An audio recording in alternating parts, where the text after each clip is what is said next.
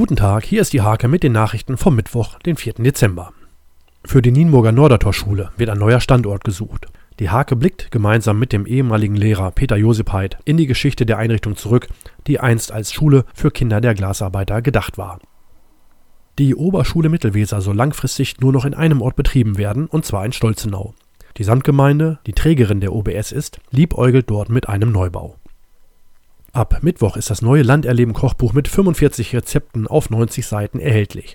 Mit dabei sind bereits traditionelle Gerichte und originelle Schmankerl aus dem Landkreis für die Kreis Nienburger. Rund 150 Läufer haben am dritten Benefizlauf der Helios Klinik Mittelweser teilgenommen. Das gesamte Startgeld von je 7 Euro kommt dem Kinderheim Kleine Strolche in Asendorf zugute. Die Zweitvertretung des SC Maglohe unterlag in der Tischtennisverbandsliga in Heiligenrode knapp mit 7 zu 9.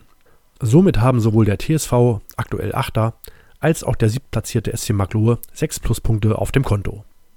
Diese und viele weitere Nachrichten lesen Sie in der Hake vom Mittwoch oder auf www.diehake.de.